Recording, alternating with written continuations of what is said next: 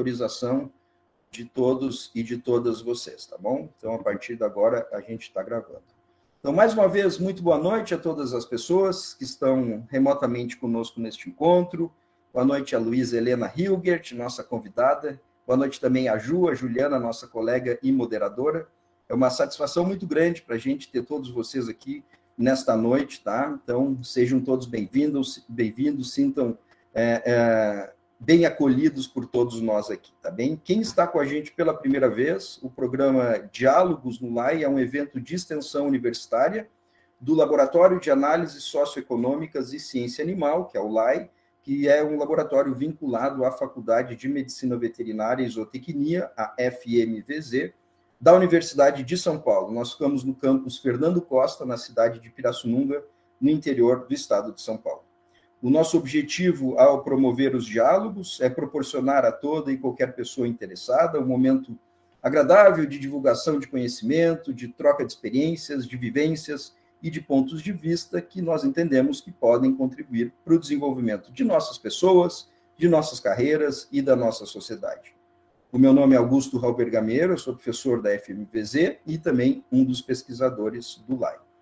Para a moderação dos nossos diálogos de hoje, nós contamos com a colaboração da Juliana Vieira Paz, que irá apresentar a nossa convidada Luiz Helena e também vai articular os debates após a apresentação da Luiz. Assim, eu gostaria de apresentar um pouquinho a Ju para vocês. Então, a Juliana Vieira Paz é médica veterinária, graduada pela nossa escola, Faculdade de Medicina Veterinária e Zootecnia da USP, graduada recentemente, aliás, há poucas semanas, há poucos dias, tá? A Juliana foi pesquisadora de iniciação científica no nosso laboratório, com bolsa da FAPESP, e atualmente ela é editora de conteúdo da empresa AgriPoints, que mantém o site conhecido, né, o prestigioso portal MilkPoint. Na empresa, a Juliana é responsável pela prospecção de conteúdos e conteudistas. Em sua atuação, ela procura ter uma visão da produção de bovinos de leite voltada para a sustentabilidade e para a saúde única. Então, com essas palavras, mais uma vez, duas boas-vindas. Agradeço a Luísa mais uma vez, agradeço a todas as pessoas. Passo a palavra para você, Ju. E, Luísa, você vai comandando aqui a sua projeção e eu vou passando, tá bom? Boa noite, gente. Obrigada, professor. Eu queria, primeiramente, agradecer por ter sido convidada para ser moderadora é, dessa palestra, né, desse diálogos. É muito, fico muito feliz de, de, ser pensada por esse momento. O professor sabe que ele, eu sempre fui uma pessoa de, muito, de muitos questionamentos. O professor sempre incentivou isso. Eu acho que a gente é parecido nesse sentido, né? É, e aí, só para comentar que eu acho que é foi até curioso que essa semana eu conversei com algumas mulheres do, do agro, vamos dizer assim, que eu não tinha conversado, e a gente conversou muito sobre como a gente atua no campo. Né? E foi curioso como muitas ali desistiram de trabalhar a campo porque elas tinham medo dos assédios que elas já tinham sofrido ainda como estudantes ou início de carreira e desistiram né, de ir para campo com esse medo do assédio, que todas as mulheres sofrem durante o seu dia a dia na, na cidade, por exemplo, né? Eu até falo que eu aumentei o medo de sair de casa depois da pandemia, com o aumento da violência em cima das mulheres, mas que é, isso é intensificado no agro, né? Então eu acho importante a gente ter esse tema falando aqui para gente e agradeço muito a Luísa desde já por estar falando esse tema aqui com uma outra visão né? É, então, a Luísa Helena Hilbert é doutora em filosofia pela Unicamp e Université Paris-Louis, com bolsa FAPESP, mestre e licenciada em filosofia pela Universidade Estadual do Oeste do Paraná. Recentemente, ela terminou o pós-doutorado em filosofia na UFSCar, também com bolsa FAPESP. As principais áreas de interesse são ontologia, fenomenologia, filosofia contemporânea, feminismo, existencialismo, filosofia francesa Literatura e Filosofia, Filosofia e seu ensino. É membro do grupo de trabalho Filosofia Francesa Contemporânea e do Grupo d'Estudes Saint-Rien, na França. Então, Luísa, bem-vinda. Boa palestra. Espero que todos tenham uma boa palestra e depois a gente vai para o debate. Boa noite, Juliana. Boa noite, Augusto. Boa noite a todas, todos e todes que nos ouvem. Eu agradeço o convite em participar do Diálogos Live e ter a grande honra de abrir esses trabalhos de 2022. Agradeço a oportunidade de falar sobre filosofia, sobre feminismo, que é um tema que me interessa muito, como a Juliana gentilmente anunciou na minha apresentação. Ah, então, obrigada pela oportunidade de poder falar sobre discussões acerca do, do tema da mulher, da condição da mulher na sociedade. Eu parabenizo todos e todas que estão envolvidos, envolvidas na iniciativa e também agradeço pela, pela gentileza da apresentação, agradeço pela ocasião de conhecê-los e conhecê-las. Eu espero que o, o, barulho externo aqui da região movimentada que eu moro não esteja atrapalhando. Se atrapalhar, me avisa que eu procuro um fone de ouvido para colocar, que talvez diminua o ruído. É, então, obrigada, né? Eu estou habituada a falar sobre, sobre esse tema para o público da filosofia, uh, o público acadêmico ou interessado em filosofia e em estudos de gênero, e ter abertura para poder falar para outros públicos me deixa também bastante feliz. Eu espero corresponder às expectativas positivas que recaem sobre mim nesta noite. Uh, eu propus como título da nossa, do nosso encontro a pergunta: quem precisa do feminismo? Para introduzir a questão, eu proponho iniciarmos por algumas situações ilustradas comuns no dia a dia das mulheres e dos homens também, acerca da diferença no tratamento. Uh, eu imagino que todas nós já tenhamos passado por situações desse tipo e é possível que todas nós, todos nós, tenhamos pensado situações também desse tipo em algum momento. Tem aí, então, a primeira tela. Ah, um homem e uma mulher falando exatamente a, mesma, a mesma frase, né? Mas quando um homem é, é quando é o, o, homem que enuncia a afirmação, uh, o seu desejo, ele é visto como de um jeito e quando a mulher é visto de, de outro, né? Então, na primeira tela, ambos falando que gostariam de um de um aumento, o homem é visto como ambicioso, a mulher é vista como arrogante. no segundo quadro, nós deveríamos repensar isso e tentar uma abordagem diferente, uma proposta numa reunião, provavelmente. O homem é visto como alguém inovador e a mulher é vista como perturbadora. Pode passar a próxima, por favor. É, ambos solicitando um pouco mais de tempo pra, para cumprir um prazo no trabalho, no estudo. O homem visto como detalhista, a mulher como devagar, como lenta, e ambos é, pedindo para trazer a filha para o trabalho. O homem é visto como alguém dedicado à família e a mulher é vista como responsável. Na próxima tela, Augusto, por gentileza ah, o homem exaltado dizendo que se irrita muito, a mulher exaltada dizendo que se irrita muito, ele é visto como alguém intenso e ela vista como alguém histérica, ah, admitindo a culpa, desculpa, eu errei, ele é visto é, como alguém que precisa de uma segunda chance e a mulher é dita como alguém que precisa de um novo emprego. Na próxima, por favor ambos dizendo estou ocupada, estou ocupado no momento, podemos conversar depois. O homem é visto como concentrado ao, ao fazer essa solicitação e a mulher é vista como grosseira, rude. Essas ilustrações foram extraídas do livro Como Ser Bem-Sucedida Sem Magoar os Sentimentos dos Homens, da escritora, comediante e ex-funcionária do Google, Sarah Cooper, e esse livro retrata uma série de situações uh, que são equivalentes para homens e para mulheres, mas, mas tratadas e vistas de uma forma diferente, dependendo do gênero de quem as enuncia. Né? Uh, o famoso um peso, duas medidas. É, é muito comum que nós mesmos, nós mesmas, e eu me incluo nisso, que nós. É, é comum que a gente faça esse juízo de valor por conta do, do machismo que é estrutural, quer dizer, está enraizado em nós. Então, às vezes, a gente ouve uma mulher uh, falando de uma forma um pouco, uh, pouco mais grosseira, um pouco mais rude, com um pouco de menos paciência, e a primeira reação é dizer, ah, tá de TPM ou coisas daí para baixo, né? Quando o homem fala da mesma forma, a gente não pensa se está acontecendo alguma coisa com os seus hormônios ou se ele está com qualquer outro tipo de problema de ordem orgânica, física ou mesmo sexual. Então recai um recai um peso diferente quando as mulheres enunciam as mesmas frases que homens. Né? Na próxima tela, eu trouxe alguns números, são dados de 2018, alguns foram atualizados em 2019. No final dessa, dessas duas, três próximas telas, eu anuncio a origem, a, a fonte desse, desses dados. Então, alguns números acerca da desigualdade entre os gêneros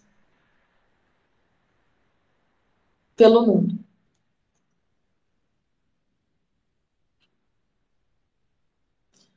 Então tem lá escrito, né? Em 2133, ano previsto para ocorrer a equiparação entre os gêneros.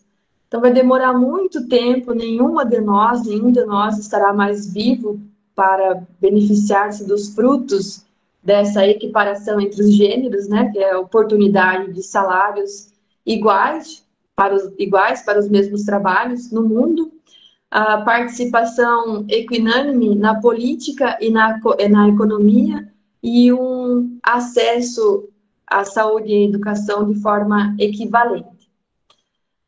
Mais dados, dois de cada cinco funcionários públicos de alto escalão, diretores e legisladores são mulheres. Dos cargos públicos ao redor do mundo, apenas 15% são ocupados por mulheres. Então, um número bastante pequeno, é menos da metade. Aqui alguns dados acerca da economia, como pode fazer bem, ou a, a equidade de gênero, como pode fazer bem, são dados da, da Suécia, né? Uh, as fontes, ah, já tem aqui a, a, a, fonte. A fonte é de um artigo da Super Interessante, Mundo Estranho, o que é o feminismo. Lá tem todos esses cartazinhos que eu trouxe aqui, que eu copiei e colei aqui para apresentação, foram retiradas do, dessa página super interessante, o que é o feminismo. Lá também tem, de uma forma bastante didática e bastante simples, um apanhado geral acerca do que é o feminismo, quando começa, quais são as lutas, o que defendem. Importante lembrar que, que feminismo não é o oposto do machismo, o machismo pressupõe a supremacia masculina, né, a supremacia de um gênero sobre o outro, ao passo que o feminismo não prega a primazia das mulheres sobre os homens, mas a, a equiparação dos direitos, né, a igualdade dos direitos para os sexos. Uh, dados sobre o trabalho no Brasil, o último dos cartazinhos dessa tela, 53% a diferença salarial entre homens e mulheres, elas ganham menos que os homens em todos os cargos, em todas as áreas de atuação, e em todos os níveis de escolaridade. É bastante lamentável que ainda hoje, apesar de todos os avanços que a gente consegue a gente consegue observar ao redor do mundo e também no Brasil, mas o nosso salário ainda é bastante defasado em relação ao salário é, pago para a mesma função dos homens. O Brasil ocupa a 85, o lugar 85, uh, em um ranking contando com 145 países feito pelo Fórum Econômico Mundial sobre a desigualdade de gênero. Então, é uma posição bastante triste, nós estamos bem lá embaixo. De 145 países, a gente ocupa o número 85. Na próxima, por favor. Mais alguns dados sobre o assédio uh, o lugar em que as brasileiras são mais assediadas.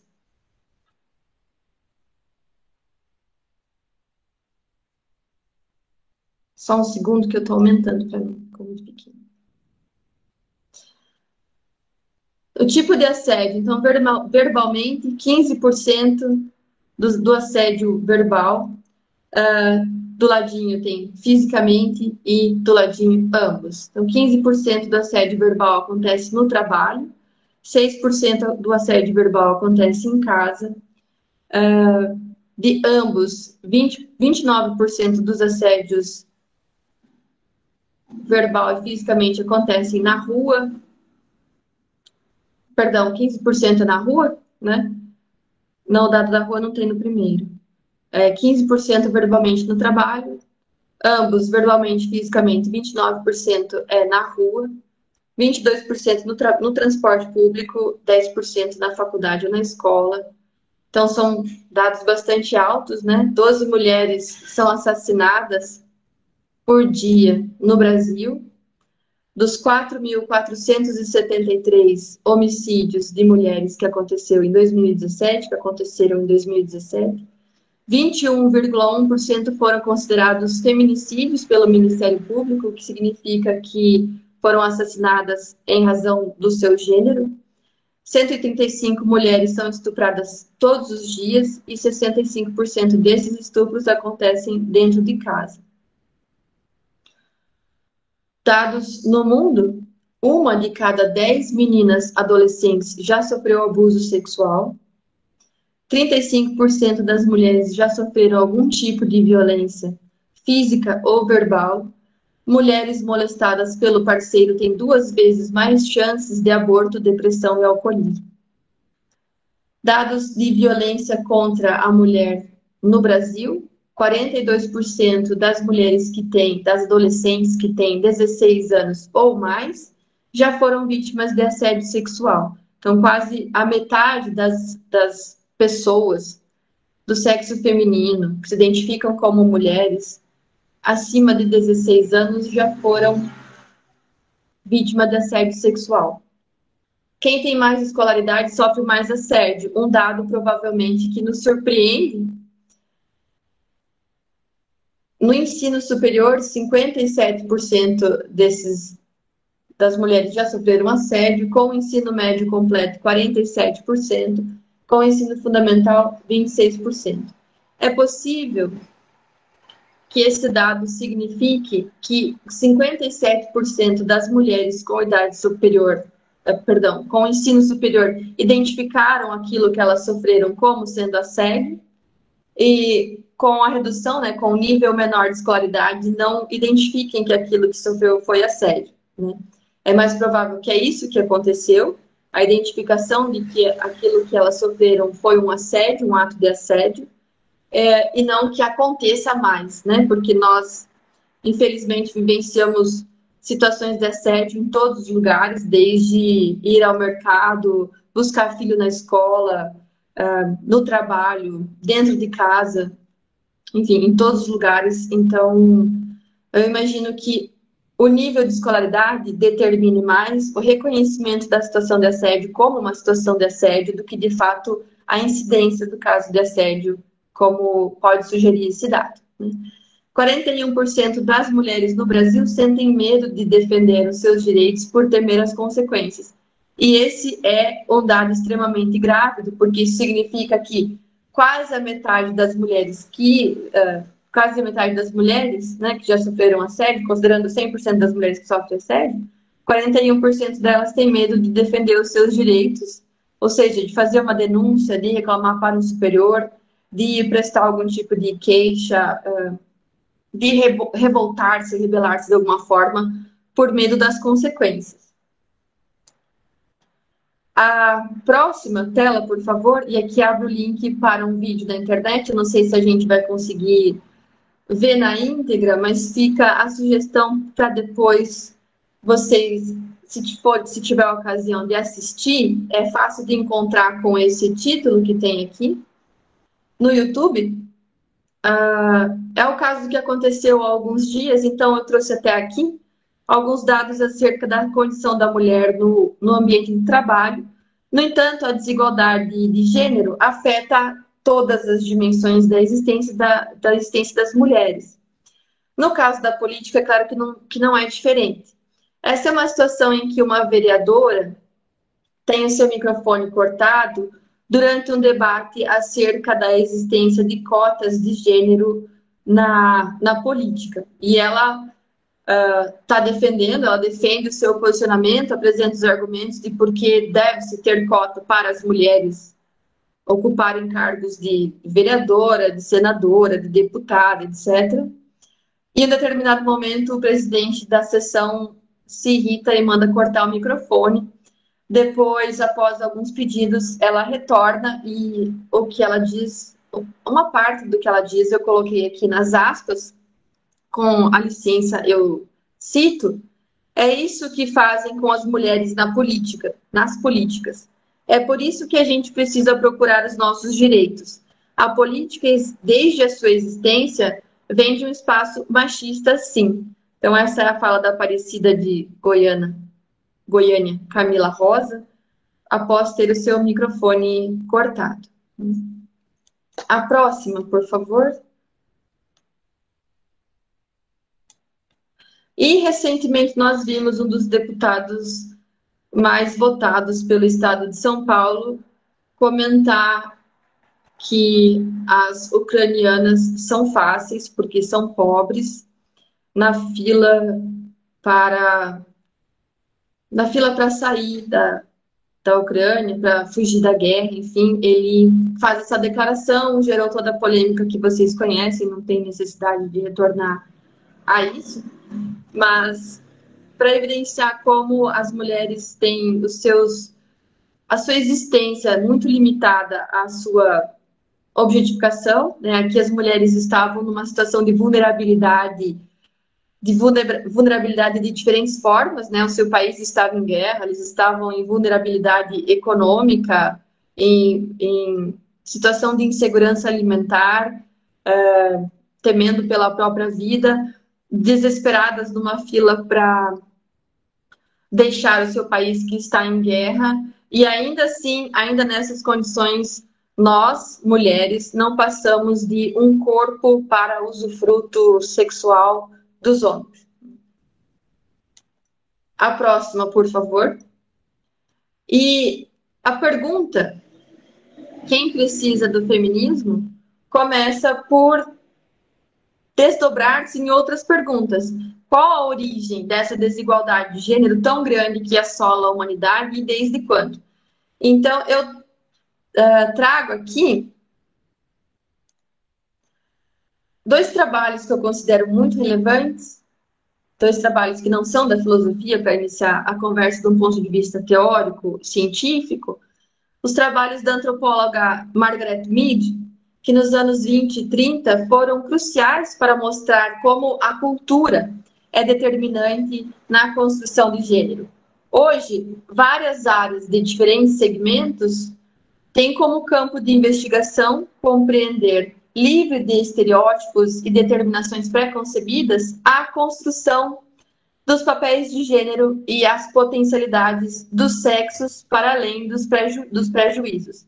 A Margaret Mead escreve esse livro que eu recomendo fortemente, intitulado Sexo e Temperamento em Três Sociedades Primitivas, em que ela faz um trabalho de antropologia e pesquisa como vivem os povos, três povos, Arapesh, Chambuli e Mundugumor, e ela descobre que esses povos que são que vivem, dá para se dizer, a parte da civilização ocidental, quer dizer, eles têm as suas próprias uh, originárias e autênticas formas de lidar com, as, com a, a, compreensão da sua relação com o mundo, de vivenciar os, o, o, seu gênero e a sua sexualidade, e ela uh, descobre com isso que aquilo que a gente chama de feminino e de masculino não é biológico, mas é um construto social. Então, esses três povos têm distribuições de papéis sexuais muito diferentes da civilização ocidental.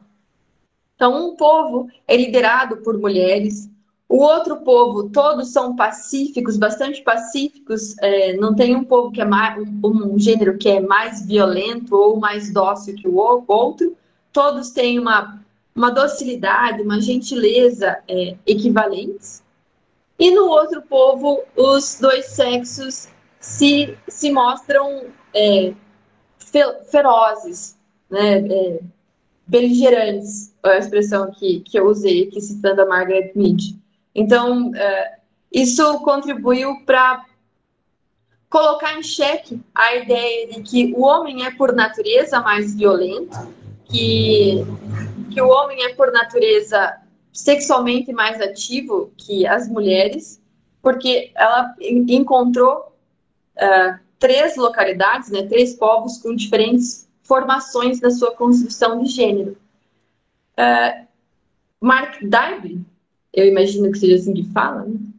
é, um antropólogo evolucionista da Universidade de London, afirma que. Então, ele, ele pesquisa, tem vários trabalhos dele, é um, é um, um jovem pesquisador bastante ativo nessa área da antropologia evolucionista.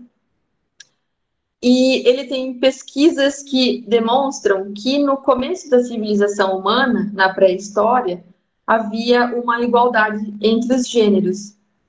Durante o período paleolítico, por exemplo, as pessoas se organizavam em comunidades de coletores e de caçadores, e essas, e essas ocupações não tinham relação com o sexo biológico. Uh, homens e mulheres tinham a mesma influência sobre as decisões dos grupos, diferentemente do que aconteceu na, na civilização ocidental. A próxima tela, por favor conclusões semelhantes é, são a que chegou a Simone Beauvoir em 1949 com o livro Segundo Sexo. Eu vou me deter e falar um pouco mais da Simone Beauvoir. Uh, o primeiro volume do livro O Segundo Sexo, essa obra então monumental e importantíssima pra, pra, para os estudos de gênero e para a filosofia como um todo, publicado em 49 em dois tomos, tem como título o segundo tomo Fatos e Mitos. O objetivo da obra Fatos e Mitos, que é esse primeiro volume de O Segundo Sexo, então, o objetivo é demonstrar como os pilares culturais da história da humanidade, isto é, as ciências, a filosofia, a religião e a literatura, se esforçaram em explicar o que são as mulheres. E, ao fazer isso, construíram uma série de fabulações, de quimeras, de preconceitos, de lendas, de mitos que se consolidaram historicamente como fatos, e daí o subtítulo da obra, uh, do segundo, do primeiro volume, se chama Fatos e Mitos. Então, quais os mitos acerca da condição da mulher, quais os mitos acerca da, da pergunta o que é ser mulher, se transformaram em fatos e determinaram a mulher como o segundo sexo.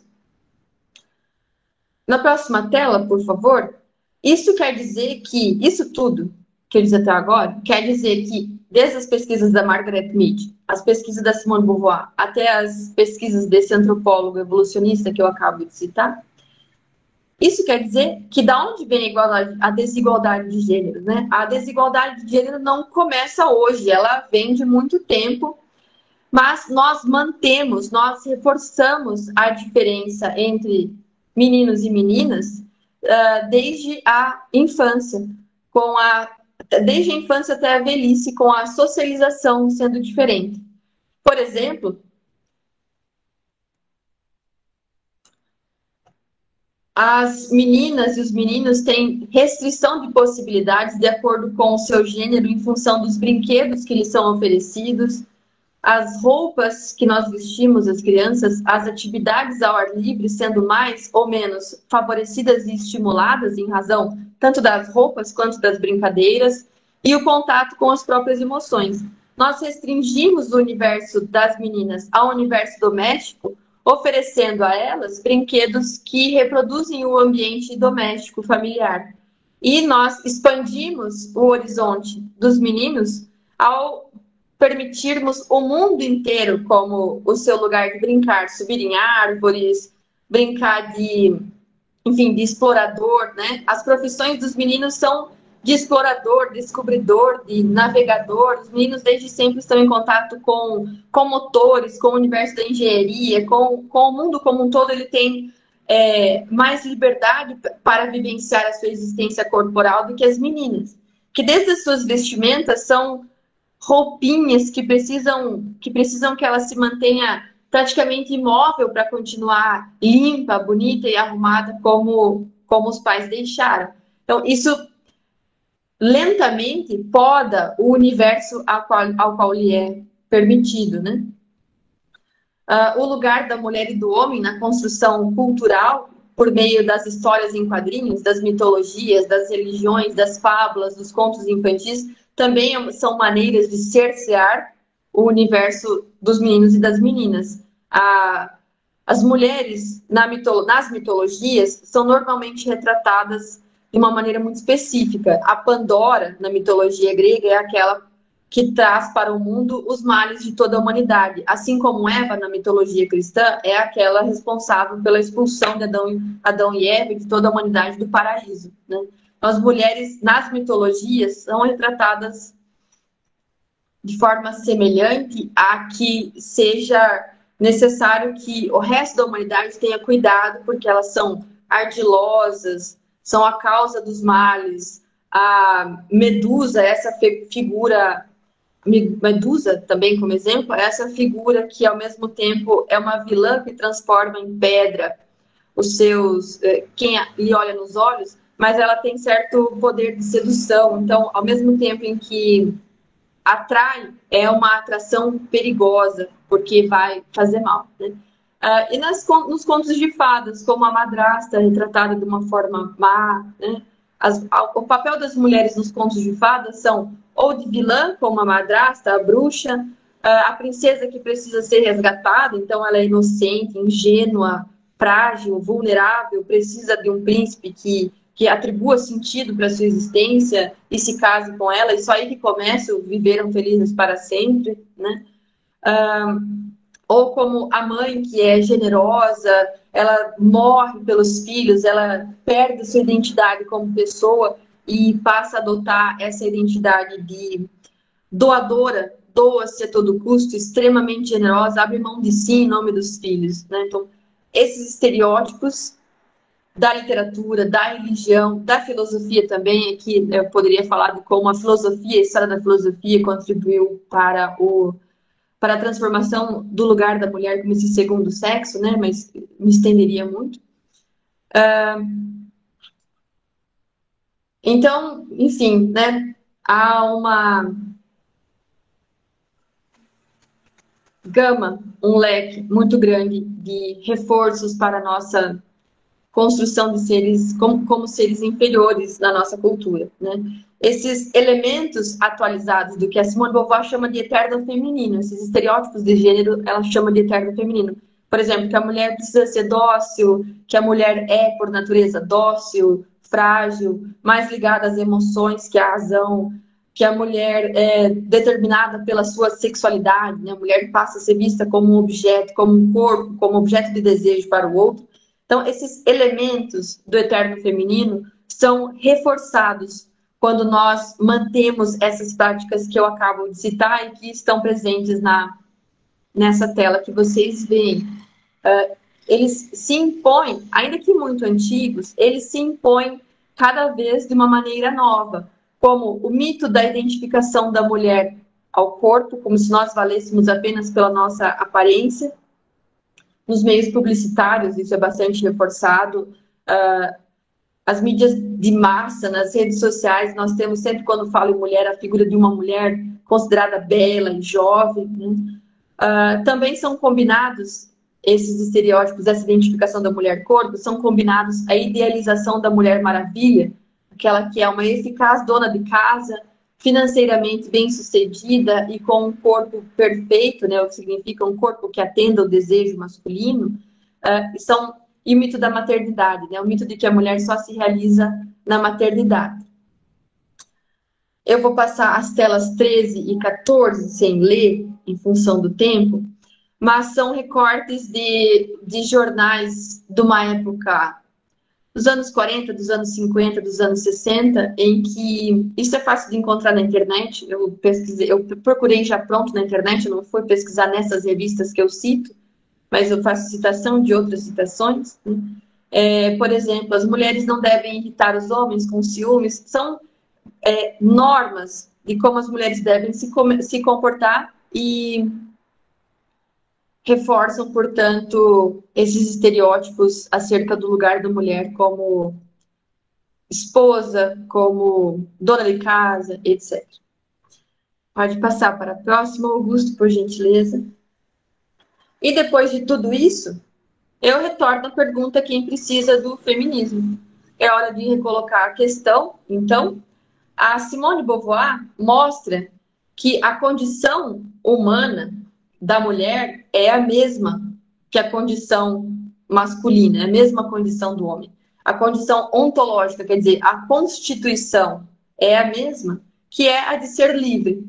No entanto, a situação na qual o exercício da liberdade se manifesta é que difere de homem para, para mulher, e isso muda tudo. Como nós vimos, a história que nós somos o resultado, né, que a história que nos cerca, a história que nos constitui de alguma maneira, foi escrita majoritariamente por homens, o que impôs às mulheres a condição de outro.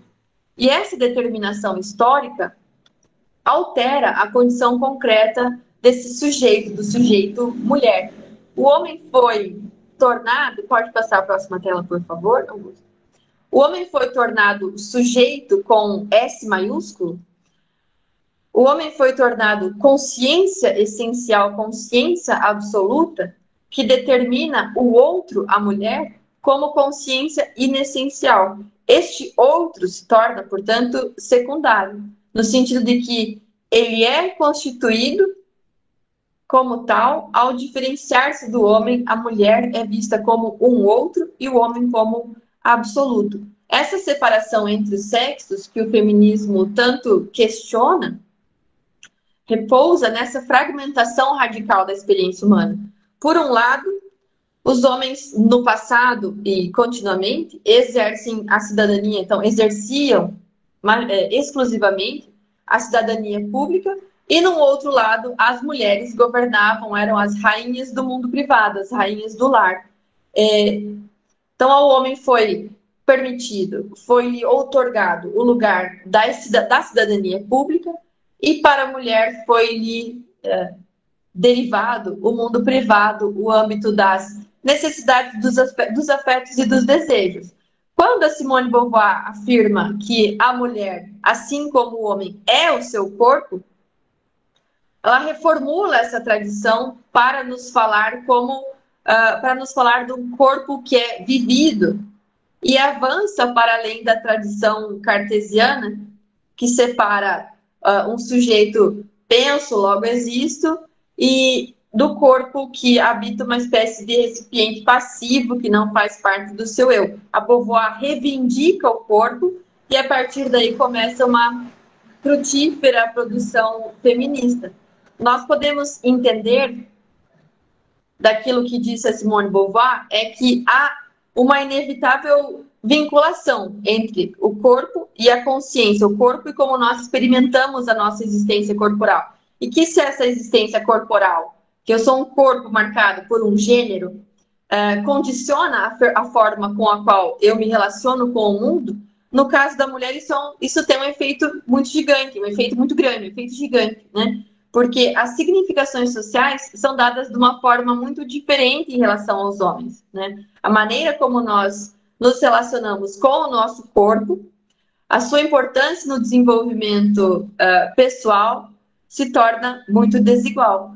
Em um determinado momento da obra da Simone Beauvoir, ela diz que o homem percebe o seu corpo como uma relação direta e normal com o mundo. E a mulher tem ovários.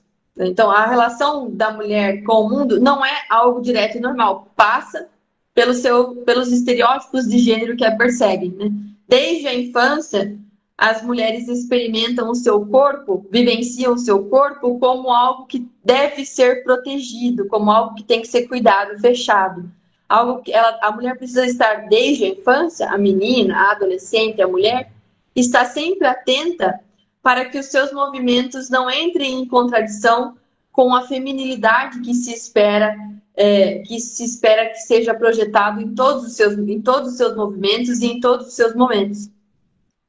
A famosa frase que intitula a citação que vocês veem na tela, não se nasce mulher, torna-se, é muito revolucionária, é, uma vez que ela significa que eu nasço uma bebê, né, um bebê, nasce-se um bebê, mas vai se tornar algo diferente disso, vai ser tornado um ser, por causa do seu sexo biológico, em um gênero que tem uma existência limitada pelo seu gênero. Né? Há uma série de configurações, estruturas, estereótipos que determinam como a mulher deve agir, qual é o lugar que ela deve, que ela deve cumprir, até, perdão, o lugar que ela deve ocupar e papéis que ela deve cumprir, funções que ela deve desempenhar. Até quando nós nos referimos às mulheres como meninas, de alguma forma nós estamos reduzindo essas mulheres. Quando nós dizemos, ah, esta atividade é para as meninas, nós dizemos que o feminismo é algo apenas para as mulheres. Mas é preciso recolocar a questão. Quem precisa do feminismo? Né? É muito intrigante que ainda no século XXI, ainda apesar de toda a evolução é, pessoal, científica, é, enfim, todo tipo de, de progresso que nós tenhamos feito, é intrigante que nós continuemos utilizando a palavra homem para designar tanto o que se refere ao masculino, quanto para designar a humanidade inteira. A mulher representa a mulher, no máximo as mulheres, mas nunca a humanidade inteira. A Beauvoir nos lembra com isso que o que isso significa? Aí eu retomo algo que eu, que eu disse agora há pouco. O homem é o sujeito, com S maiúsculo, ele representa a figura absoluta, e a mulher é o outro, a mulher é a alteridade. A próxima tela, por favor. Então, aqui eu repito, né? A, o homem é o sujeito, é o absoluto, a mulher é essa figura secundária, a mulher é o grande outro, né? Uh, a mulher experimenta, vive, ocupa os lugares que lhe foram permitidos ao homem, não o lugar que foi é, que ela reivindica, ou, perdão, que ela conquista por pelos seus méritos, né? Mas o lugar que é permitido.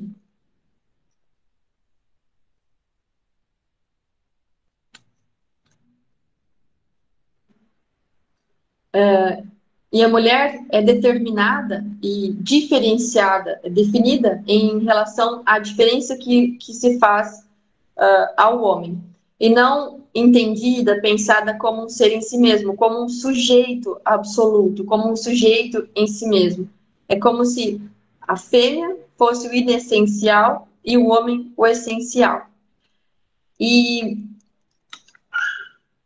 podemos perguntar, diante de tudo isso, é, descobrindo essas coisas, que, primeiro, a diferença entre os gêneros não é biológica, é cultural, portanto, ela pode ser desfeita e refeita de outra forma. A desigualdade de gêneros se manifesta nas ocupações, nas profissões, no salário, nos salários, na experiência consigo próprio, né, com a dimensão da nossa existência emocional, da nossa existência corpórea. Então, nós podemos perguntar: e agora, diante disso tudo, o que fazer? Próxima tela, por favor.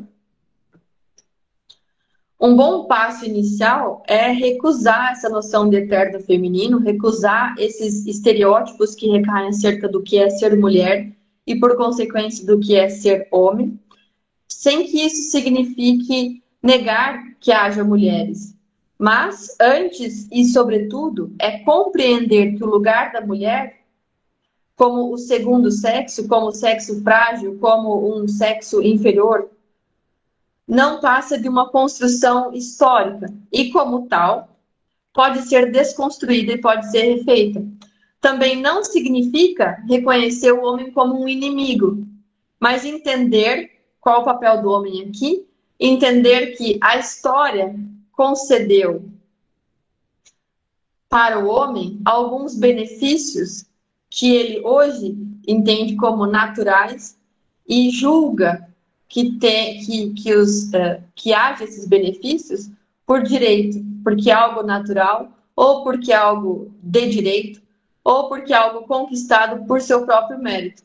Uma vez que não os vive, não nos experimenta como um privilégio, mas como se tudo seguisse a ordem natural do mundo.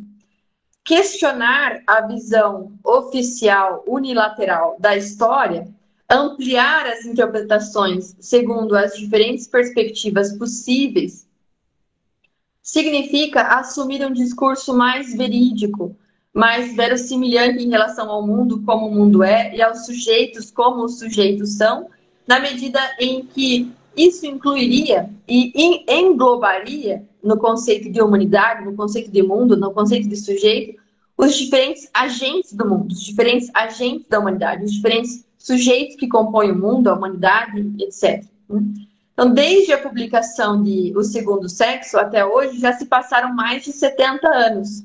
Hoje, as mulheres votam, as mulheres trabalham, as mulheres são independente financeira, independentes financeiramente, mas a estrutura social ainda não foi profundamente alterada e ainda vivemos a desigualdade entre os sexos. Ainda cabe certamente a necessidade de conhecermos melhor quais são os mecanismos contemporâneos, os mecanismos atuais e os mecanismos futuros de dominação e de alienação de gênero, para que a gente possa progressivamente, à medida que for possível, desmontar, subverter esses mecanismos de alienação e dominação. Uh, contra o apartheid dos gêneros, é necessário a união entre os gêneros para superar uh, essas contradições. Contra a guerra às minorias, é preciso consciência de classe e consciência de gênero. Para Simone Beauvoir, a libertação da dominação da, de um gênero sobre o outro só virá pela coletividade.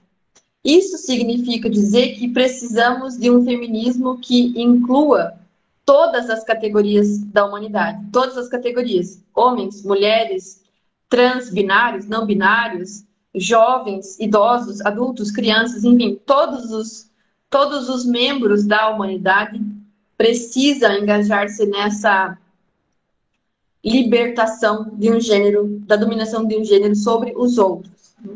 Na próxima tela, por favor, a libertação só será coletiva. O feminismo não é somente a luta diante da desigualdade. É, mas é uma luta contra a marginalização histórica que acomete metade da população.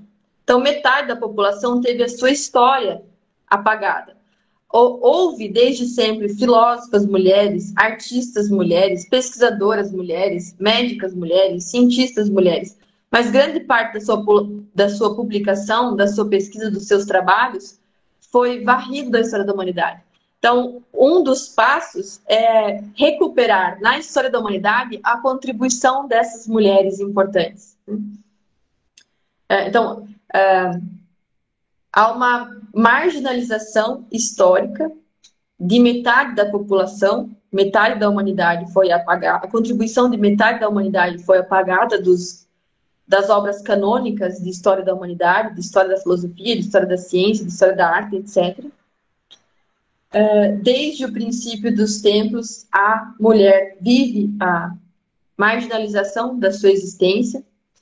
Eh, então, nós devemos recuperar, quando possível, essas contribuições e, contemporaneamente, né, nos dias de hoje, eh, reclassificar, recolocar, ressignificar, reposicionar, elevar a fomentação da igualdade de gênero tanto quanto possível. Metade da humanidade está ainda excluída da humanidade. Então é preciso todos fazerem algum esforço. O que ganha o homem, incluindo a mulher nas suas.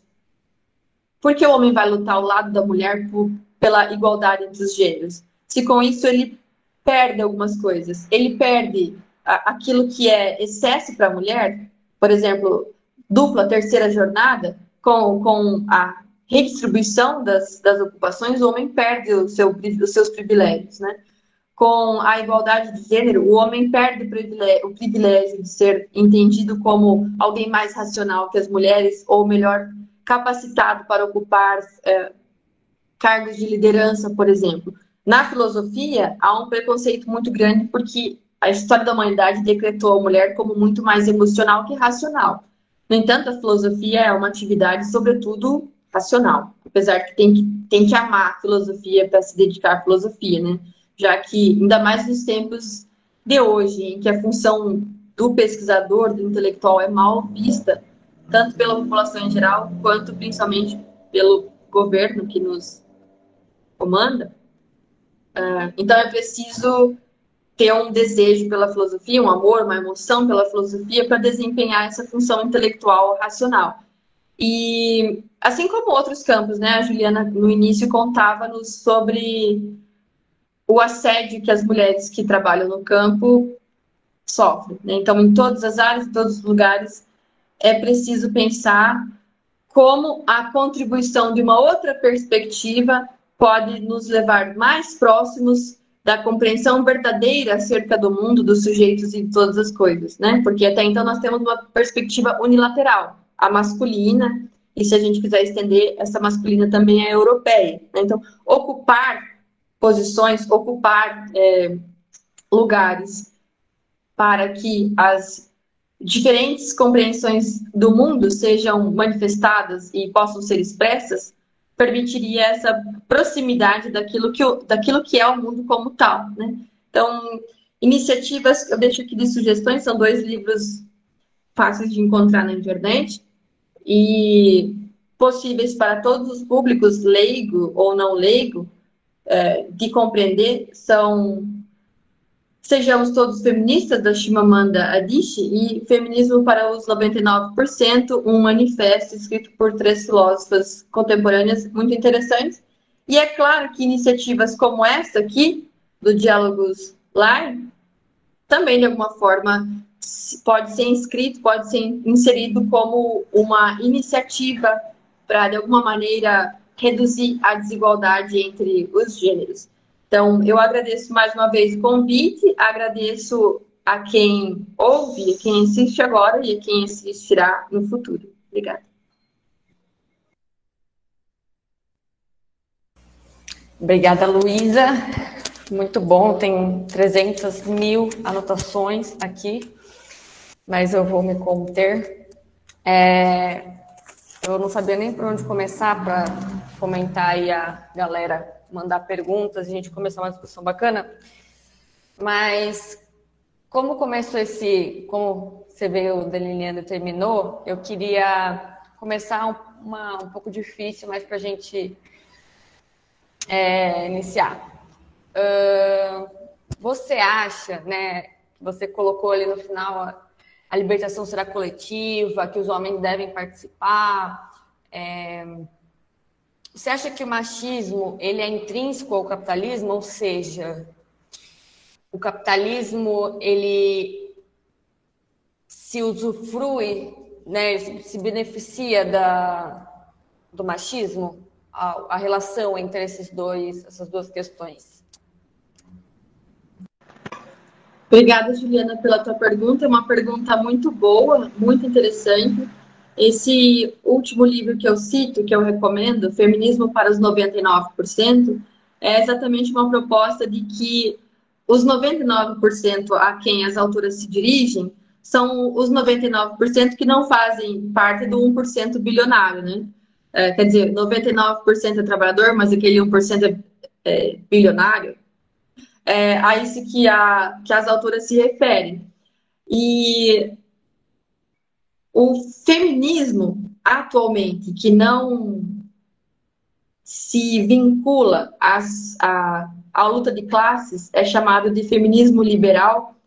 E, na minha opinião, já que você perguntou a minha opinião, é, ele serve para a gente, se, esse feminismo liberal, serve para maquiar os verdadeiros problemas. O, tanto as pesquisas da Margaret Mead, quanto desse Mark, Do, Mark, esqueci o sobrenome dele, esqueci porque eu não sei pronunciar, Mark Daible, Mark Dibley, não sei qual é a origem. Uh, o Rousseau, Jean-Jacques Rousseau, na Revolução Francesa, a Simone Beauvoir, enfim. Há vários teóricos defendendo que a desigualdade entre os gêneros tem início, o Marx também, o Karl Marx, uh, que a desigualdade entre os gêneros começa ou se é, consolida com, a, com o início da sociedade privada. Né? E dados históricos servem para corroborar com isso, como, por exemplo, essas pesquisas no campo da antropologia. E. Sim, eu acho que sim. Tá bem, muito obrigada. Então, eu vou convidar a Ana Clara para fazer a pergunta que ela se inscreveu no chat. Quer falar? Ana, alô? Oi, é, dá para me ouvir? Dá sim. É, oi, tudo bem? É, primeiramente, queria agradecer a, ao LAI por, por ter convidado, por, por, por, realizar esse diálogo e a palestra foi excelente. É, eu, eu tenho mais ou menos uma pergunta meio, não sei, não sei se ela é muito pertinente, mas eu pensei assim, é, pensando inclusive no que você falou agora no final, né, que a libertação será coletiva e tal, é, voltando para o conceito é, que, que, foi apresentado no início, de que a, o, o, gênero é construído a partir da socialização, é, essa socialização também não teria um recorte de, de classe e de, de raça também? E a, a outra coisa que eu pensei em falar agora no final, assim, é que eu tenho muita impressão de que a percepção masculina de que eles estariam perdendo lugar é, para as mulheres, caso haja alguma é, eventual conquista de direito, ela, ela é meio equivocada, assim, ela me remete muito à impressão das pessoas que acham que vão perder lugar na universidade por causa das cotas, sabe? E, e é mais ou menos, a meu ver, se a perspectiva prática for da libertação coletiva, da luta coletiva, que todos têm a ganhar com a humanização e com, é, com o encerramento da, da opressão do, do ser humano pelo ser humano, né? Enfim, caso você tenha algo a acrescentar sobre isso, também fica aí no ar.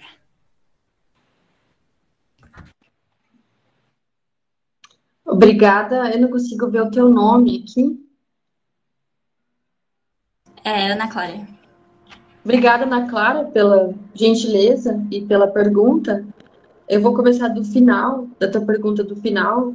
É, de fato, os homens perdem os seus lugares quando mulheres ocupam. Né? É, é o que a gente ouve. Os homens estão perdendo o lugar ao passo que as mulheres conquistam lugar. No entanto, a questão é que esses lugares que os homens ocupavam de forma exclusiva, uh, eles os ocupavam por privilégio. Eles ocupavam não porque disputavam em iguais condições com as mulheres e, e assim conquistaram seus lugares, mas eles ocuparam esses lugares barrando o acesso de, de metade da população.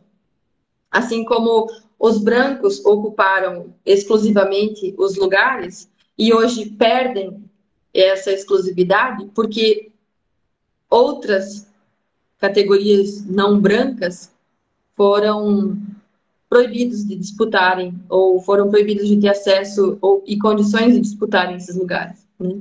A gente tem que pensar que, enfim, no século XIX, as mulheres não entravam na definição de de ser humano, de sujeito na Constituição brasileira. Nós temos que pensar, há poucos dias, nós conquistamos o direito de fazer uma uh, laqueadura sem solicitar permissão do companheiro, né, do marido, do namorado, etc. Então, a gente vive uma série de coisas que eu acho que muita gente, quando descobre, por exemplo, nisso, da, dessa situação da, da, de uma questão de saúde pública, né, é um absurdo se quer imaginar que para fazer uma laqueadura você precisa pedir para o seu companheiro. É claro que isso não era um documento que era exigido, né? não era algo oficial, mas é, era uma prática usual de alguns de alguns postos de saúde, de algumas, enfim, lugares de atendimento à saúde da mulher. E eu acho que o mais interessante é que os homens têm muito a perder com a conquista dos direitos pelas mulheres. Porque se antes o homem se ocupava em, enfim, trabalhar, ter uma vida fora de casa, uma vida externa à sua casa, e agora ele chega em casa e precisa dividir os afazeres, dividir a criação dos filhos, dividir os cuidados com se tiver alguma pessoa idosa, incapaz, enfim, necessitada de cuidados em casa, vai ter que ser dividido se não tem, tem um, uma situação de exploração. Então, o homem tem a perder e, e ele precisa estar disposto a perder. Mas precisa estar disposto a perder justamente por entender que é o justo que ele perca esse privilégio. O que antes estava acontecendo é que não é justo. É necessário que as pessoas brancas estejam em condições, em condições de perder o seu privilégio de ser o único ocupante de vagas na universidade, porque antes não era justo que ele fosse o único ocupante de vagas na universidade. Né? Ah, então, essa ideia que eu, é, esse sentido do termo perder que, que eu usei, né? o impacto na vida prática é que aqueles que se beneficiavam da exploração de metade da população vão perder esses benefícios. E ele precisa estar disposto a perder esses benefícios e lutar ao lado das pessoas que eram exploradas por, por entender que esses benefícios não eram justos, por entender que o mundo caminha para a justiça, para que o mundo caminhe para a justiça, ele precisa concordar em perder privilégios. Não sei se faz sentido. Uh, e quanto mais próximos nós estivermos de, de ter direitos iguais, uh, mais, mais próximos nós vamos estar de um mundo livre em que cada indivíduo expressa e vive a sua liberdade de uma forma realmente livre.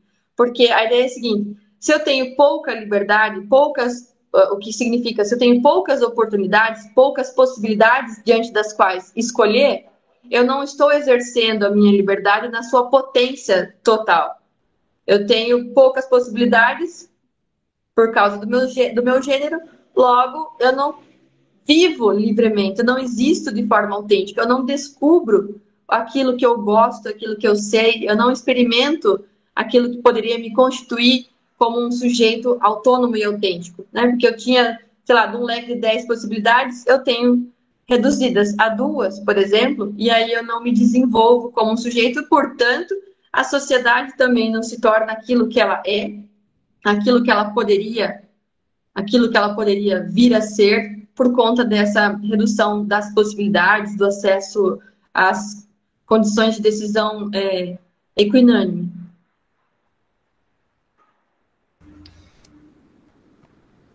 Quer falar alguma coisa, Ana? É, muito obrigada. É, ah, eu, eu, mandei no chat, mas queria só, só pontuar que, que vale essa reflexão sobre liberdade, né? Que liberdade, é, no, no conceito que eu, que eu conheço, assim, é, é a possibilidade de você escolher entre opções reais e que existem de fato. Enfim, muito obrigada pela, pela colocação. Obrigada. É, é o conceito de liberdade da filosofia existencialista da qual Simone Beauvoir faz parte. Acho que ela concordaria com a tua definição.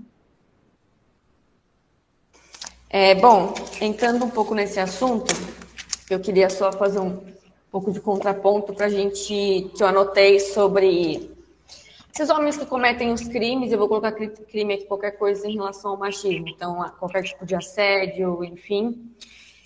Que, que, como a gente, a gente vai reabilitar esses homens, né? Essa cultura do cancelamento, a gente como que a gente faz com isso? Né? Eu já me deparei com algumas situações dentro da, da faculdade em relação a isso, que fez tal coisa e aí cancela, não cancela, expõe, não expõe. Queria que você falasse um pouco sobre isso. É uma excelente pergunta, Juliana. Eu não tenho como responder como se fosse uma verdade absoluta, eu posso apenas é, pensar o que é a minha opinião. Né? Agora, não, eu não estou representando ninguém, nem a filosofia, nem a Beauvoir, nem ninguém. Eu vou falar só da minha opinião. É, e eu não sei se vale de muita coisa a minha opinião. E a gente vive, como você disse, uma época do cancelamento, que é algo prejudicial, porque não dá, é como se não houvesse segunda chance para a pessoa de repensar e tal. Por outro lado, se nós somos na, na, dentro da universidade, sobretudo, por exemplo, nós somos conhecidos pelas nossas capacidades reflexivas, nós somos respeitados, professores, sobretudo, são respeitados pela sua capacidade reflexiva. Então, eu acredito que movimentos como o Me Too, ou, ou movimentos que você expõe as práticas de assédio, sejam necessários. Porque ninguém mais é inocente de saber que não deveria assediar uma aluna, uma colega, Uh, eu fui vítima de assédio tanto na universidade quanto depois em lugares de trabalho, mais de uma vez, seguidas vezes. É extremamente desagradável porque você descobre, você experimenta algo que você sabe de forma sutil o tempo todo, que é você não é respeitada como ser humano por aquela pessoa. Você é vista como um objeto, você é objetificada. E isso é extremamente doloroso porque as mulheres que ocupam lugares nas universidades, como alunas, como pesquisadoras, como professoras, é, batalharam o dobro que os meninos, que os homens, para chegar lá. Porque desde, desde o processo de escolarização na educação básica, nós somos elogiadas pela nossa letra, pela organização do caderno, mas nós somos menos avaliadas, menos cobradas no aspecto intelectual. Há pesquisas sobre isso. Os meninos são mais cobrados pela sua capacidade intelectual e menos pela sua organização, pela letra bonita, pelo comportamento e tal. Então, as mulheres que chegaram lá, chegaram lá porque realmente elas são. É... não consigo pensar uma palavra que não seja foda. Elas são mais fo muito fortes, muito merecedoras. Né? Pode ser foda também, eu acho. Tem problema. Então, é... quando, quando alguém desrespeita nesse horizonte, nesse ambiente em que se valorizam as pessoas pela sua, pelo seu estudo, pelo seu esforço, pelo seu conhecimento, eu sou favorável de que a pessoa seja exposta, que ela seja desligada, que ela seja. É, porque ninguém mais é inocente de saber que isso não deve ser feito. Por outro é... lado, é importante pensar, seria, desculpa, seria relevante que talvez antes de tudo isso, que houvesse formações, tanto para os alunos como para as alunas. Eu dei aula na universidade, num curso de engenharia, e, e lembro que, as, que tinha pouco, sempre tem pouquíssimas, meninas nesses cursos, né? Eu tinha duas, três meninas e elas contaram de situações em que o professor, quando ia explicar sobre motor a vapor, falava para elas ele usava o ferro a vapor, o ferro de passar roupa, e para os homens falava do trem e achava, e achava isso engraçado. Eu acho que uma tática interessante que eu, eu vi no Twitter, não sei o que estou inventando, é, que estou criando, estou copiando de alguém que foi criativo. Uma tática é pedir que a pessoa explique qual é a graça quando fizer alguma piada desse tipo, uma piada sexista, uma piada de gênero. Pedir para a pessoa explicar qual é a graça. Sim. É curioso que você estava falando, pensou bastante na questão dos professores. E acontecia, não vou falar que não. Mas aconteceu também de alunos que iam entrar na faculdade e já, che já chegavam com essa ideia. É, na verdade, alguém da, da vida pessoal falou e ficou meio sem saber o que acontecia, mas é uma situação complicada quando a gente é incentivada pela por quem representa a faculdade a não expor esse tipo de coisa, né? Porque coitado do menino que fez isso com a menina na vida pessoal dele. E na verdade era só uma forma da gente proteger as meninas que são nossas, vamos dizer assim, né? Do nosso núcleo. Mas enfim, professor Augusto, minha vez de fazer pergunta. Bom, primeiro, obrigado e parabéns, Luísa. Bom, eu já conheço teu trabalho, eu sabia que não ia ser diferente, tá? Mas de qualquer forma é sempre é sempre uma satisfação escutar. Eu fico muito feliz que você esteja aqui. Inclusive, eu queria deixar claro, já faz algum tempo, né, que há essa demanda por parte das nossas alunas, inclusive a turma da Ju, da Ana Clara, era uma turma bastante ativa nesse sentido. Né? Nós temos uma modesta disciplina de sociologia e extensão, de 30 horas, mas elas sempre falavam, né, professor, você precisa falar mais sobre a mulher, sobre a questão do feminismo.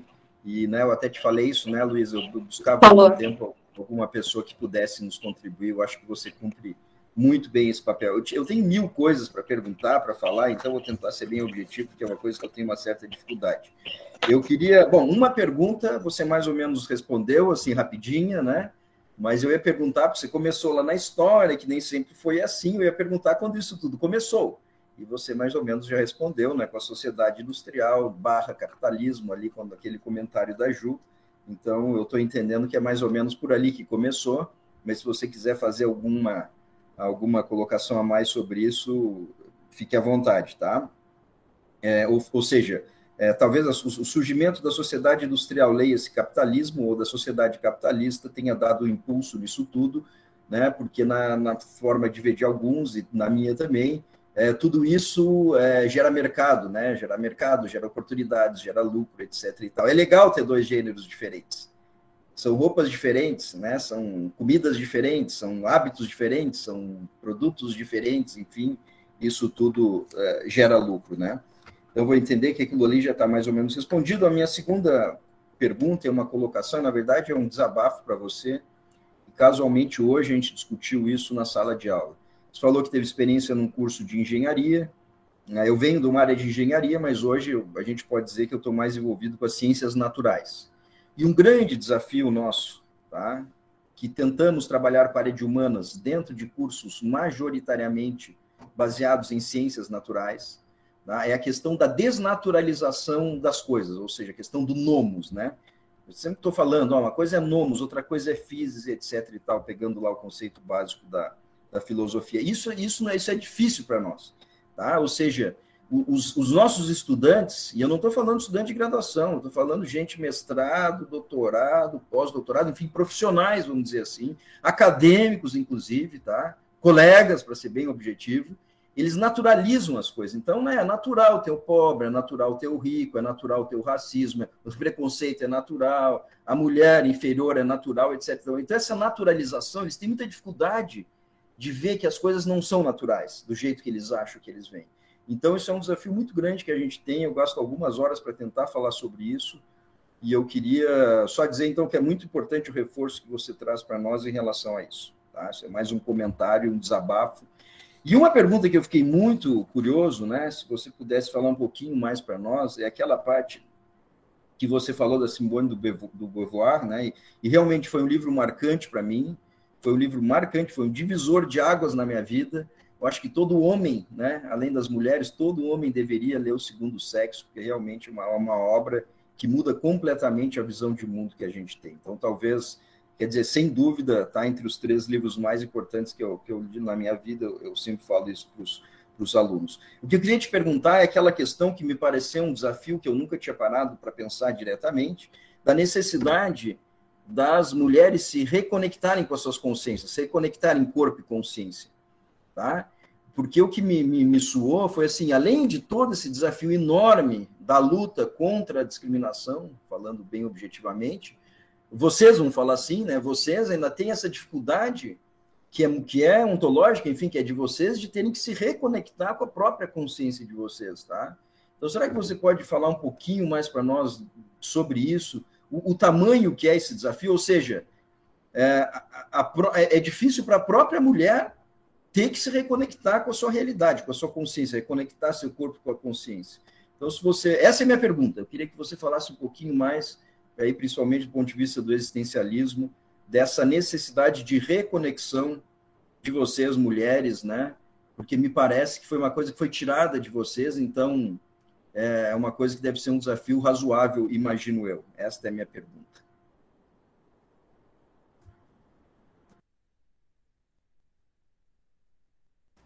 Luísa, seu. Sim, ah. percebi. Perdão. Eu te agradeço, Augusto, pelo, pelo comentário, pelo desabafo, uh, pela pergunta também. Uh, eu estou procurando aqui eu recentemente fiz, escrevi um verbete sobre fenomenologia e feminismo, e tem o, o nome de uma fenomenóloga, e é isso que eu estou procurando, eu não estou encontrando. É, ela tem o termo justamente consciência feminista. Eu quero acho, encontrar o nome dela aqui. Se eu não encontrar, depois eu deixo escrito em algum dos, dos, dos canais do LAI tá?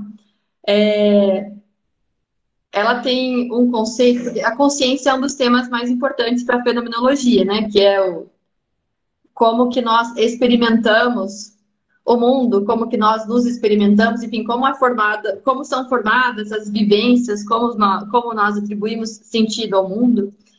E aí tem uma filósofa que eu gostei muito de, de conhecer, eu não conhecia, eu conheci apenas para, eu conheci apenas agora, para a escrita desse verbete, e ela tem esse tema da consciência feminista, que é muito interessante, que é o seguinte.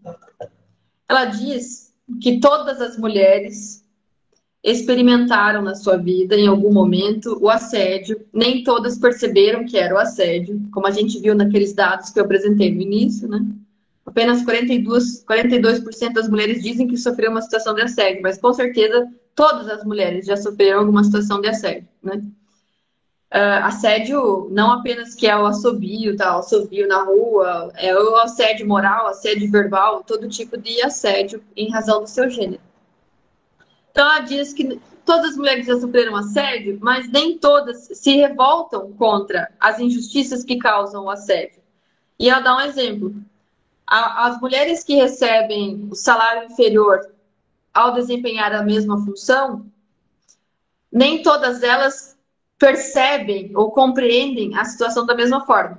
Todas elas percebem a mesma situação, eu recebo menos que o meu colega homem que desempenha a mesma função que eu, mas nem todas entendem essa disfunção, essa, essa desigualdade como algo injusto. Então, o que, que acontece na consciência de algumas mulheres e de outras mulheres? E, enfim, o, livro desenvolve, é, é, bastante longo, que eu estou falando é um pedacinho muito, um excerto né, do tema, muito é, limitado, de forma muito rasa, e ainda sem lembrar o nome dela, por favor, me perdoe. É, é que a, o que acontece é, uma, é um despertar da consciência para as injustiças de gênero que acometem a civilização, a sociedade. E aí, o que faz essa consciência feminista é perceber não a situação de uma forma diferente, mas é, não uma situação diferente, mas perceber a mesma situação, mas de uma forma diferente. Então, a mesma situação que é a desigualdade entre os salários é percebida pela mulher, pelas mulheres, de forma diferente. Há um momento em que algumas pessoas, algumas mulheres, desenvolvem, descobrem, em que surge uma consciência feminista, uma consciência de que há injustiças no mundo e essas injustiças se devem a, ao gênero. Há uma desigualdade no tratamento de homens e de mulheres que faz com que as mulheres sejam consideradas seres inferiores. O problema, quer dizer, o problema entre aspas, né, o que as consequências dessa descoberta, de, dessa desse despertar de uma consciência feminista é que depois disso nós passamos a ver, as mulheres passam a ver tudo como se fosse de uma forma, ela diz de uma forma meio paranoica. Todas as situações eu começo a enxergar com uma certa vigilância e com uma atenção que antes eu não possuía, para perceber quando a situação é de desigualdade e quando é uma situação normal, justa, como qualquer outra quando eu estou sendo tratada de uma forma diferente e inferior em razão do meu gênero, e quando eu estou sendo tratada de uma forma normal e igual. E mais, faz com que a mulher tenha que se. E aí, entrando nisso, entrando um pouco mais nisso que você falou, desse reconectar consigo, faz com que nós, as mulheres, tenham que descobrir o que da sua personalidade, o que dos seus gostos é realmente o seu gosto, a sua personalidade e o que é resultado da sociedade patriarcal e machista na qual vive. Então, daquele, daquele, daquilo que compõe e constitui o seu eu, a sua personalidade, o que é, de fato, seu, autenticamente seu, e o que é, é derivação das condições externas do ambiente social, patriarcal e machista na qual nós crescemos e estamos inseridas. Isso faz com que nós tenhamos que eu disse no verbete, usei a expressão regurgitar tudo aquilo que eu sou e depois é, partir, né, é, dividir tudo aquilo que eu sou para tentar recompor o que de fato pertence a mim, o que de fato sou eu verdadeiramente, e o que não pertence a mim, mas era apenas eu atendendo os estereótipos que me foram otorgados, que me foram autorizados, que me foram impostos. E essa é uma, é uma atividade extremamente desagradável, porque é um, reconstru, é um desconstruir-se, e aí é, um, é difícil saber o que de fato, daquilo que me constitui, o que sou eu e o que não sou eu. É desagradável porque você percebe quantas oportunidades você deixou de ter pelo seu gênero, por exemplo, quantas oportunidades de trabalho eu sequer considerei porque não me foi aberta essa possibilidade, né? Uh, por exemplo, dificilmente as mulheres sonham em ser astronautas, as meninas sonham em ser astronautas, sonham em ser engenheiras, sonham em ser presidente da república. Uh, dificilmente as meninas têm a possibilidade de experimentar o seu corpo como um corpo para o exercício físico, para o atletismo, para o, enfim, é, dificilmente todas as meninas são estimuladas a experimentarem sua existência corporal de forma livre. Nós ficamos sempre muito circunscritas a um tipo de roupa que limita os nossos movimentos, a, a um certo modo de falar que também limita os nossos movimentos. Quão assertiva nós seríamos se fôssemos estimuladas desde sempre a utilizarmos de uma forma, de uma outra forma o nosso discurso, a nossa capacidade de comunicação, né? Uh, enfim, eu acho que é um processo doloroso ter que redescobrir-se e reconectar-se, porque você percebe que você estava desconectado daquilo que poderia ser você, tem um horizonte de desconhecido acerca de você mesmo. Então, não sei, eu tenho quase 40 anos e saber que tem várias dimensões da minha existência que eu nunca vou entrar em contato só em razão do meu gênero é algo que pode entristecer, né? E, enfim, eu acho que nós temos muito a lamentar, porém, antes tarde do que nunca, né? Pelo menos agora a gente, é, tendo despertado essa consciência feminista, é possível deixar de viver a alienação de gênero e experimentar uh, essa abertura para o novo, despertar a curiosidade para o novo, sobre si, sobre o mundo, sobre os outros. Excelente, muito obrigado. Só mais uma coisa acerca da, do início dos estereótipos de gênero, dos preconceitos contra o gênero. O Rousseau, o Marx, a Beauvoir, a Margaret Mead, Margaret Mead falam em início da propriedade privada. Esse início da propriedade privada não se deu com o capitalismo, mas se deu muito antes, lá na época do Homem das Cavernas. Eu imagino quando o primeiro. Isso tudo são hipóteses, né? Como hipóteses acerca do contrato social, hipóteses de que a desigualdade entre os gêneros começa quando a primeira pessoa cerca uma propriedade e fixa-se num lugar, e então precisa determinar quem é que vai cuidar da propriedade, quem é que vai ficar com os filhos dentro de casa. O advento do Estado legaliza e legisla em favor da manutenção dessas desigualdades de gênero e também da desigualdade de classe, né? É o que está lá no segundo discurso sobre a desigualdade entre os homens do Rousseau e também está nas obras do do Karl Marx e em alguma medida isso faz parte do do horizonte de considerações da Simone Beauvoir, que é uma obra de filosofia, mas não é uma obra nada abstrata, é uma obra que flerta, depende e se relaciona com as pesquisas da, das, das, ciências empíricas, né, das ciências positivas, principalmente de antropologia, uh, acho que principalmente de antropologia e de ciências sociais. É, excelente. Inclusive, eu queria aproveitar só para fazer um comentário sobre esse último comentário seu, que eu acho que é fundamental.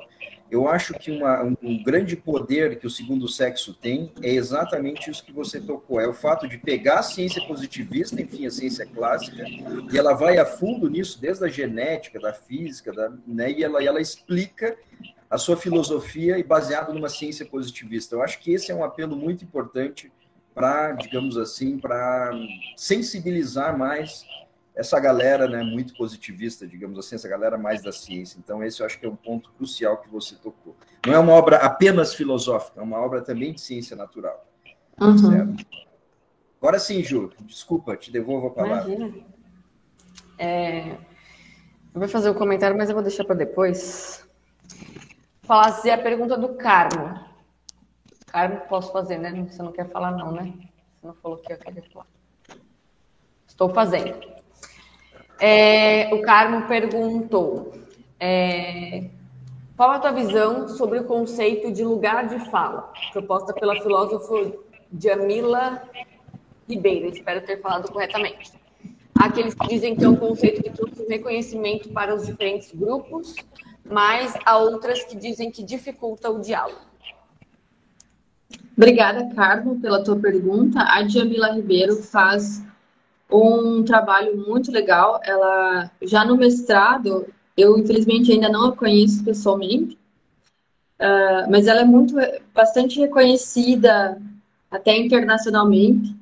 Eu a acompanho nas redes, acompanho o trabalho dela. E acho que ela era apenas mestre quando publicou esse, esse trabalho de lugar de, sobre lugar de fala. E ela vem, a Jamila vem de uma leitura da Simone Beauvoir. E o, o conceito de lugar de fala, eu acho que a Jamila Ribeiro seria muito melhor, certamente seria muito melhor para falar sobre isso do que eu.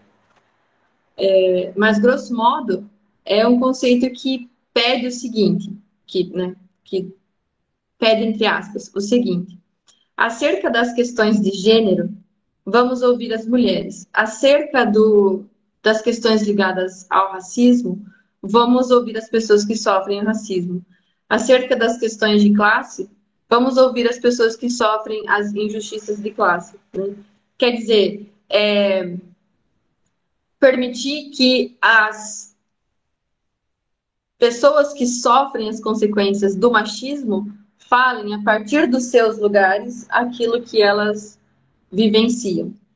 O termo foi bastante deturpado ao longo do, ao longo do mesmo que é um conceito recente, né, mas como houve muito debate, há ainda muito debate acerca disso, foi deturpado e entendido como se só fosse permitido falar sobre o machismo quem é mulher. Quando, na verdade, é, o, é diferente disso. É, o, o, homem. É, é, preciso ver qual é a participação no, do homem no movimento político do feminismo. O que também é diferente de pensar qual é o lugar do homem na discussão teórica acerca do feminismo. Né? Eu gosto de umas sketches que tem do, do Porta dos Fundos. Há alguns dias saiu uma, uma nova, e, já, e tem outras também, né? Que é uma mulher é chamada para dar uma palestra numa empresa e o, a pessoa que a convida para fazer a palestra fica interrompendo toda hora para falar aquilo que ela queria dizer, né? E o, o, engraçado é que quando ela fala, ninguém entende, ninguém ouve, mas quando o, o homem repete mais ou menos o que ela falou, aí, ah, então entendi, faz sentido, né? Quer dizer, o homem sempre ocupou o lugar de, de destaque, né? O homem sempre foi o protagonista nas discussões teóricas, na, nos movimentos políticos, sempre foi o, o protagonista, enfim, na história da humanidade. Então, se agora nós estamos repensando os lugares que são permitidos para as mulheres, nada mais justo que permitir que as mulheres, que as mulheres tenham a ocasião de, de manifestarem naquilo que toca a sua luta, né? Que, que as mulheres falem de si a partir de si. Na, no segundo sexo da Simone Beauvoir, o começo da, do livro, né, que é esse Fatos e Mitos, primeiro volume, e justamente no comecinho do primeiro volume, Simone Beauvoir, ela explica que ela vai tentar desvendar, responder a pergunta, desvendar a questão, o que é ser mulher. E ela faz uma retrospectiva de como a história da humanidade já respondeu o que é ser mulher, quais foram as respostas. E todas as, as respostas das quais ela se serve, que são as disponíveis na história da humanidade, foram escritas por homens. Então, houve um determinado momento em que, na medicina, se disse que a mulher é o seu útero.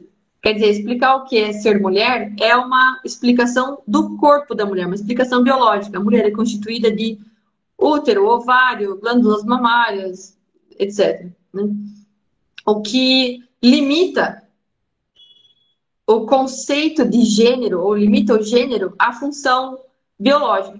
Mas quando a gente vai falar o que é o homem, nós não falamos ele é testículos, espermatozoide, próstata. Nós falamos outras coisas. A gente fala, ah, o homem é o provedor, o homem é o é um herói. A gente tem outras definições acerca do que é a mulher, do, do que é o homem, perdão, mesmo quando for falar do ponto de vista é, de uma área, né? Como no caso da ciência. Então, enfim, eu acho que eu estou falando de forma muito vaga o que, o que, o que o pergunta, né? Mas é porque eu tenho certo receio de fomentar argumentos que se opõem ao conceito de lugar de fala por mal, má compreensão, né? É, lugar de fala é a ideia de que aquelas pessoas que estão na situação devem ter, numa situação de exploração, de injustiça, devem ter garantido uma ocasião, um momento para que ela fale a partir de si, como ela experimenta, como ela vivencia e como ela sente que se prejudica por essa situação. O que não impede, o que não impede o diálogo com quem, com outras pessoas. Tipo, uh, qual é o lugar do homem no movimento feminista? Aqui eu trouxe dois exemplos de livros que abarcam o homem no movimento feminista político e no movimento intelectual feminista. Luísa, queria só fazer um comentário até que eu pensei aqui. É, eu não sabia da origem dessa, dessa questão do lugar de fala e era até uma, uma discussão interna comigo mesma, que era complicado, né? Às vezes é, já vi isso ser usado como moeda como fim de argumentação ali no meio de uma discussão, né? Tipo, ah, você não pode falar porque é meu lugar de fala, e aquilo interrompe uma discussão que poderia ser bastante saudável, inclusive. É, e aí eu acho que uma coisa que isso faz, e que é uma coisa que me incomoda bastante, é que isso distancia é, a gente cada vez mais de se entender como um conjunto de trabalhadores, né? Que no fim é, é, é a verdadeira luta. Né? Não estou dizendo, eu não acho que se a gente mudasse de sistema hoje acabariam todas as desigualdades de gênero, de, de é, é, orientação sexual, enfim, de, de cor, etnia, raça, etc.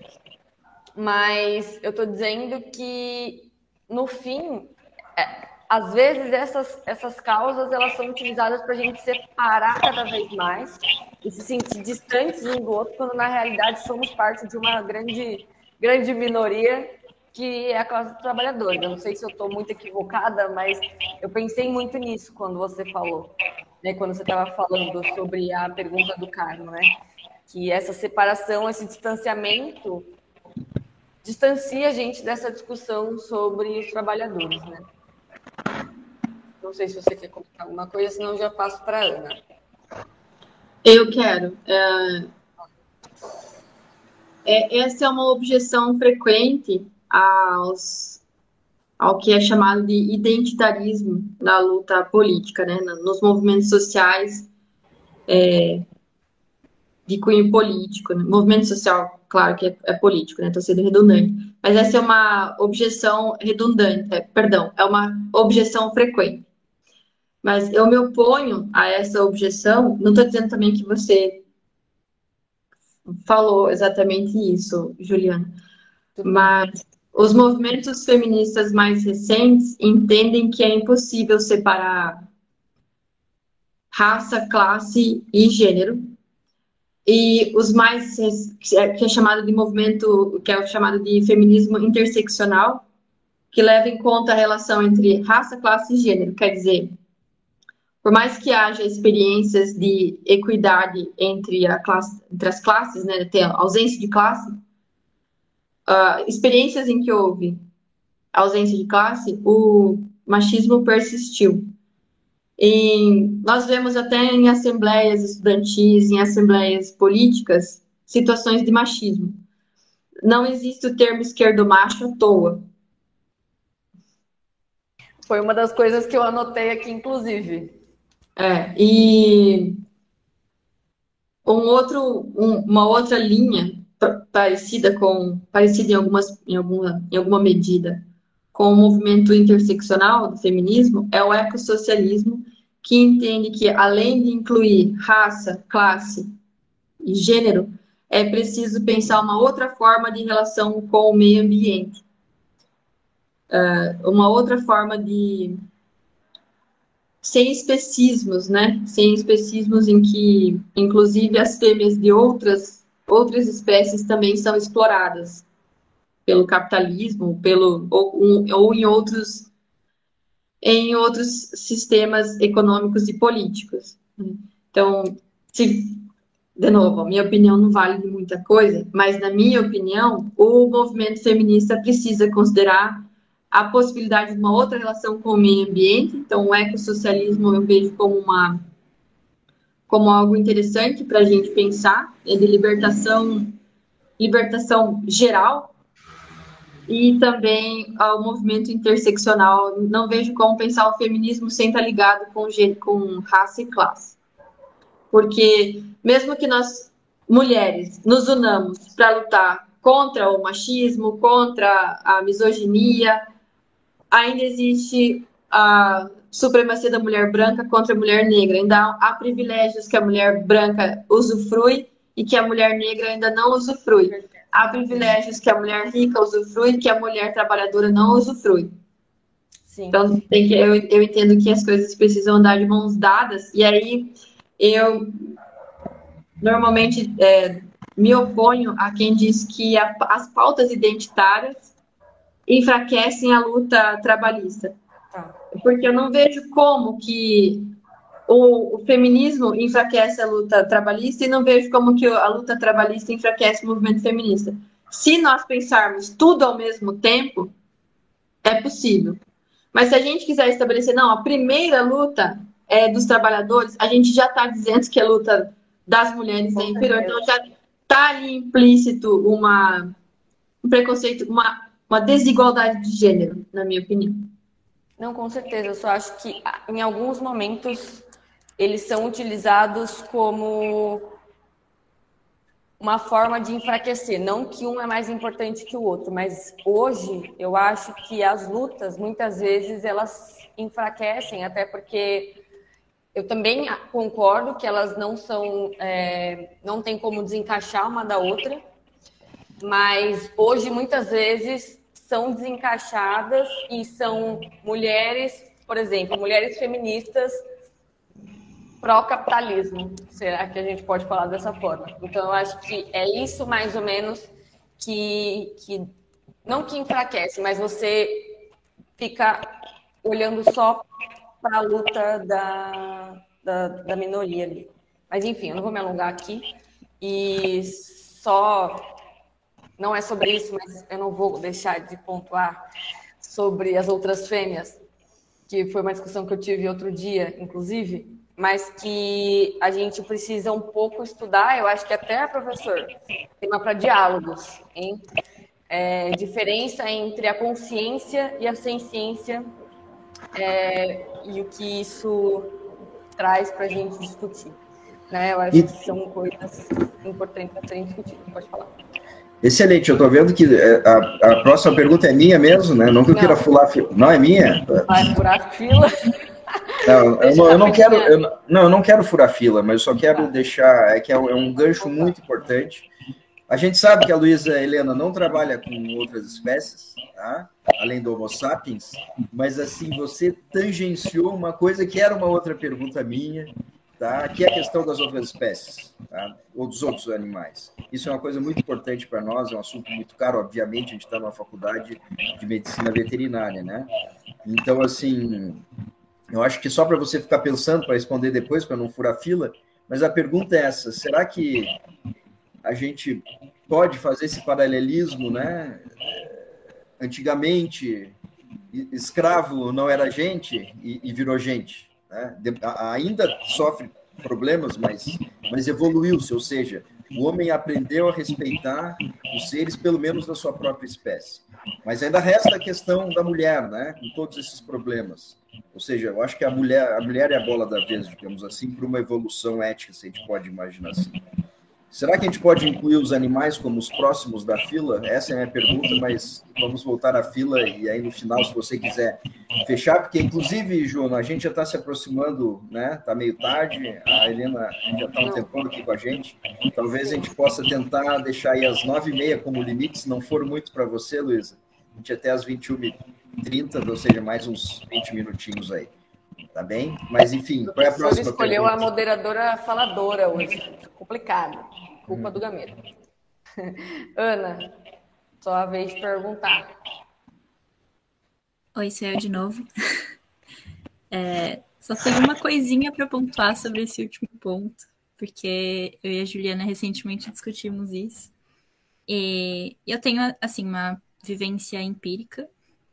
É, eu, eu, faço parte de, de um movimento socialista e a maior parte dos integrantes é, desses movimentos que eu integro são mulheres, justamente porque elas ingressaram através de um movimento de mulheres.